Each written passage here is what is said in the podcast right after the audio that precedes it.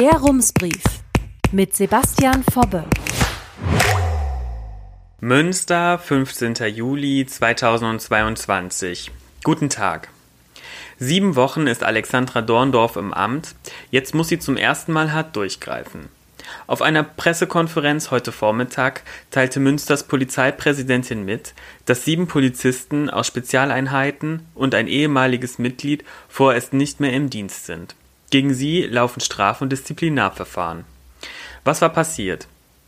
Die Polizei war über ein inzwischen eingestelltes Verfahren aus dem November gegen einen Polizisten auf eine rechte Chatgruppe in den eigenen Reihen gestoßen. Der Gruppe gehören 20 Beamte an. In ihr fand sich rassistisches, sexistisches, pornografisches und gewaltverherrlichendes Material aus den Jahren 2013 bis 2018. Acht Gruppenmitglieder haben mit ihren Beiträgen möglicherweise Straftaten begangen. Das soll nun in einem Verfahren geklärt werden. Jeder Text, jedes Bild und jedes Video aus den Chatverläufen werde jetzt geprüft, sagt Alexandra Dorndorf. Auf der Pressekonferenz zeigte sie sich erschüttert. Das, was wir in den Chats gesehen haben, hat nichts, aber auch gar nichts mit den Werten der Polizei zu tun, sagte sie. Das mag stimmen. Und doch sind solche Vorfälle keine Einzelfälle bei der Polizei in Nordrhein-Westfalen. Vor zwei Jahren wurde beispielsweise bekannt, dass SEK-Beamte aus Mülheim an der Ruhr in einer Chatgruppe rechtsradikale Texte und Bilder von Adolf Hitler austauschten. Und auch in anderen Bundesländern, zum Beispiel in Hessen, tauchen rechte Chatgruppen in der Polizei immer wieder auf. Um Vorfälle wie diese aufzuarbeiten, gab das Bundesinnenministerium fast auf den Tag genau vor einem Jahr eine Studie bei der Polizeihochschule Münster in Auftrag. Das Thema Motivation, Einstellung und Gewalt im Alltag von Polizeivollzugsbeamten. In zwei Jahren sollen die Ergebnisse da sein. Um Rassismus, wie vielfach gefordert, geht es dabei explizit nicht. Das scheint einigen aber immer noch zu weit zu gehen. Die Polizei Baden-Württemberg boykottiert die Studie deshalb. Oder um es mit den Worten von Rainer Wendt, dem Vorsitzenden der Deutschen Polizeigewerkschaft, zu sagen: Zitat die Polizei hat die Nase gestrichen voll von diesen ganzen Rassismusstudien, die nichts anderes als den Zweck verfolgen, die ohnehin bei vielen vorhandene Auffassung zu bestätigen, dass die Polizei eine rassistische Schlägerbande sei. Zitat Ende. Ganz sicher tut diese Einstellung ihr Übriges. Wahrscheinlich war das aber auch nur ein großes Missverständnis und darum soll es jetzt im nächsten Thema gehen. Der Uniklinikchef, eine Nachricht und viele Missverständnisse. Wir stecken mitten in der Sommerwelle. Das Coronavirus ist heimtückischer, als viele dachten. Es zieht sich nicht von allein zurück, wenn die Temperaturen steigen und die Menschen wieder mehr Zeit an der frischen Luft verbringen. Im Gegenteil. Die Bundesinzidenz liegt im Vergleich zu den vergangenen Sommern ungewöhnlich hoch und auf den Intensivstationen werden wieder mehr Covid-Erkrankte behandelt. Gleichzeitig fällt viel Personal krankheitsbedingt aus. Das ist nicht nur in Deutschland so. In unserem Nachbarland, den Niederlanden, warten immer mehr Menschen auf eine Behandlung im Krankenhaus. Dort stehen mehr Namen auf den Wartelisten als etwa 2019. Die Kliniken müssen im Moment mit insgesamt 100 bis 120.000 zusätzlichen Operationen rechnen. Und dieser Rückstand sorgt für Druck auf den Stationen. Mehr als die Hälfte der Krankenhäuser sind ausgelastet und die Kliniken können den Arbeitsvorrat, wie die zusätzlichen Patientinnen technisch kühl genannt werden, nicht behandeln. Es braucht deshalb echte Maßnahmen, urteilt die Gesundheitsbehörde NZA in ihrem Monatsbericht. Alex Friedrich, der ärztliche Direktor der Uniklinik Münster, hat eine Idee für eine solche echte Maßnahme. Der niederländischen Rundfunkanstalt NOS, vergleichbar mit der ARD, sagte er in einem Interview, die Niederlande bräuchten ein Abkommen mit Nordrhein-Westfalen, um die Wartelisten abzuarbeiten. Das ist grundsätzlich eine schöne und nachvollziehbare Idee. Doch die Uniklinik Münster wird seit elf Wochen bestreikt, weil das Personal stark überlastet ist und damit sind die Pflege- und Servicekräfte aus Münster nicht allein. Wie passt das alles damit zusammen, dass der Uniklinikchef ausgerechnet jetzt über eine Patientenübernahme aus dem Ausland spricht? Nach den Vorstellungen von Alex Friedrich sollten sich Düsseldorf und Den Haag an einen Tisch setzen und einen Masterplan für eine grenzüberschreitende Patientenversorgung ausarbeiten. Das Problem sei ja nicht, dass Kapazitäten fehlten, um Patientinnen zu behandeln, vielmehr seien diese Kapazitäten ungleich verteilt. Und in einem Europa der offenen Grenzen sollte es doch möglich sein, Patientinnen im Ausland zu versorgen, argumentiert Friedrich. Diese schöne Idee hat auf der anderen Seite der Grenzen schon Wellen geschlagen. Dort verbreiteten die Medien die Nachricht, Alex Friedrich hätte den Niederlanden ein Angebot zur Übernahme von Patientinnen ausgesprochen, ohne zu erwähnen, dass die Pflege hier bereits überlastet ist. Auch im niederländischen Parlament gab es Anfragen zu Friedrichs Aussagen. Und wie sich zum Schluss herausstellte, gab es zwischen Alex Friedrich, der Politik und den Medien einige Missverständnisse. Wie kam es dazu? Alex Friedrich ist seit dem 1. Januar 2022 der ärztliche Direktor und Vorstandsvorsitzende der Uniklinik Münster. Und vielleicht ist Friedrich für manche unter Ihnen kein unbekanntes Gesicht. Bis 2010 arbeitete er als Oberarzt am Institut für Hygiene der Uni Münster. Wenn Sie NiederländerInnen fragen, dürften Sie andere Antworten bekommen. Bis zum Wechsel nach Münster war Friedrich Professor für medizinische Mikrobiologie an der Universität Groningen. Damit wird man aber noch lange nicht berühmt. Friedrich ist den NiederländerInnen vor allem als Person des öffentlichen Lebens bekannt, weil er 2020 und 2021 im OMT saß, dem Outbreak Management Team. So nennt die niederländische Regierung ihren Expertenrat, der sie in der Corona-Politik berät. Als Mitglied des OMT war Friedrich häufiger zu Gast im Fernsehen oder gab Zeitungen Interviews und erklärte dem Publikum die Maßnahmen der Regierung aus seiner Sicht als Virologe.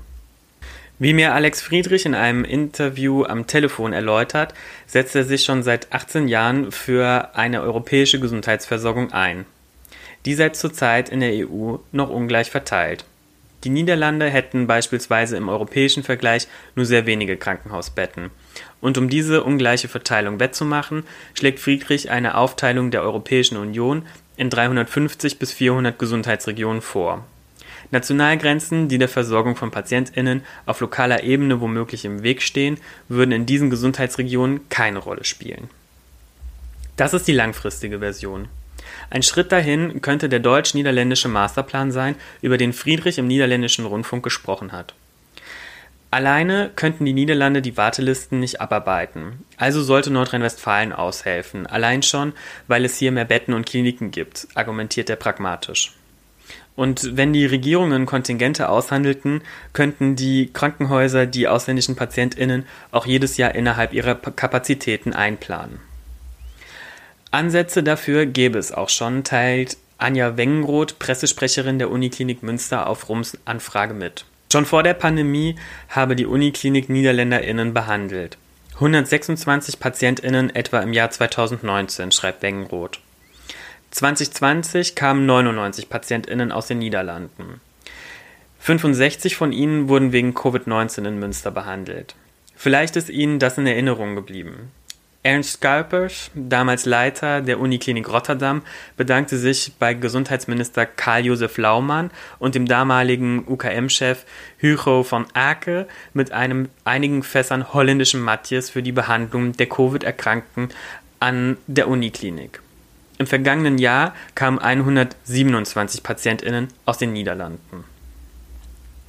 Für die Patientenübernahme könnten die Krankenhäuser ein Online-Portal nutzen, das an der Uniklinik in der Corona-Krise entwickelt wurde, schreibt Wengenroth. Damit habe man zu Beginn der Pandemie schon niederländische PatientInnen an nordrhein-westfälische Krankenhäuser vermittelt. Was aber fehle, sei ein politisches Abkommen, das die Verantwortlichkeiten und Patientenpfade festschreibe und von deutsch-niederländischen Teams umgesetzt werde. In den niederländischen Medien hört sich das aber anders an. Anfang Juni titelte die NOS, deutsche Krankenhäuser können einen Teil der Behandlungsrückstände übernehmen. Die Überschrift steht in Anführungszeichen, denn sie ist ein Zitat von Alex Friedrich. Und dieses Zitat hört sich an wie eine konkrete Forderung oder eine Einladung, nicht wie ein bloßes Gedankenspiel. Der zweite Absatz des Artikels beginnt deshalb auch mit den Worten das Angebot.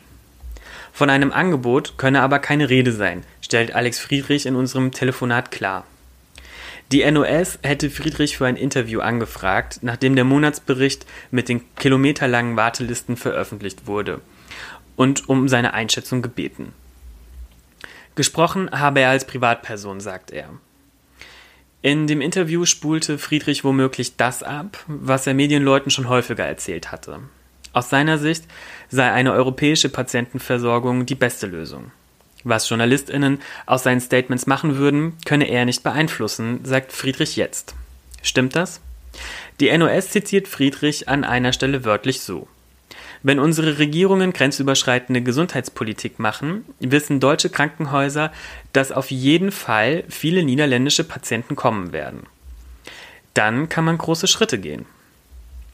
Es ist nicht ganz unverständlich, dass die niederländischen Medien Aussagen wie diese als konkretes Hilfsangebot gedeutet haben und diese Nachricht auch verbreiteten.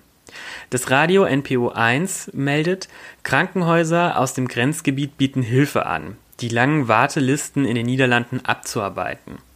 Dieses Angebot komme unter anderem von Alex Friedrich, dem Vorstandsvorsitzenden der Uniklinik Münster. Und auch Lokalmedien, vor allem im Grenzgebiet, greifen Friedrichs Aussagen auf. So titelte beispielsweise das Lokalblatt The Limburger Appell von deutschem Krankenhauschef, gemeint ist Alex Friedrich. Nutzt unsere OP-Seele für euren Rückstand. Private Meinung, Masterplan, Ex-OMT-Mitglied, darüber findet sich keine Silbe im Text. Wenige Stunden nachdem die NOS über Friedrichs Idee berichtete, veröffentlichte die Rundfunkanstalt einen zweiten Artikel, in dem sie Stimmen von PatientInnen und ÄrztInnen sammelt. Die sind eindeutig. Zitat die ersten Reaktionen aus der niederländischen Gesundheitsbranche auf die Idee, PatientInnen, die schon sehr lange auf Wartelisten stehen, im Ausland zu operieren, sind vorsichtig positiv bis begeistert, heißt es auch gleich zu Beginn des Textes. Das war am 6. Juni. Einen Tag später befasste sich die Politik in Den Haag mit dem Thema. Die Abgeordnete Judith Thiele, selbst studierte Ärztin, stellte der Regierung dazu Fragen. Sie wollte wissen, was der Gesundheitsminister seit Jahresbeginn unternommen hat, um die Behandlungsrückstände abzubauen. Wie will der Minister die Krankenkassen dazu bringen, dass sie den Versicherten OP-Plätze besorgen? Wie will er die Zusammenarbeit der Kliniken untereinander verbessern? Und was hält er von dem Angebot aus Deutschland? Gibt es schon Verhandlungen mit den dortigen Regierungen? Auf Thielens Fragen antwortet Ernst Kuipers, der Mann, der der Uniklinik Münster die eingelegten Heringe schenkte. Kuipers ist 2021 in die Politik gewechselt, hat seit kurzem ein linksliberales Parteibuch und wurde im Januar Minister für Gesundheit, Wohlfahrt und Sport. Kuipers sagte, man wolle die OP-Rückstände schrittweise abarbeiten. Die Kliniken müssten dafür einen Zahn zulegen. Zuerst sollen die Kapazitäten in den Niederlanden ausgeschöpft werden. Das sei im Moment auch kein Problem, weil gerade keine Grippe- oder Corona-Saison sei. Sollte das nicht ausreichen, würde man sich mit dem Nachbarland in Verbindung setzen. Alex Friedrich findet es nicht ungewöhnlich, dass seine Aussagen im niederländischen Parlament besprochen würden. Das sei in seiner Zeit als OMT-Mitglied häufiger der Fall gewesen. In der Debatte taucht aber ein Begriff immer wieder auf: Het aanbod das Angebot. Minister Kuipers findet, das Angebot aus Deutschland klinge zwar ideal, aber zunächst wolle er die Behandlungsmöglichkeiten im eigenen Land nutzen. Dazu soll zuerst die Zusammenarbeit der Kliniken untereinander verbessert werden. Und man wolle schauen, ob Privatkrankenhäuser in die Pflicht genommen werden könnten.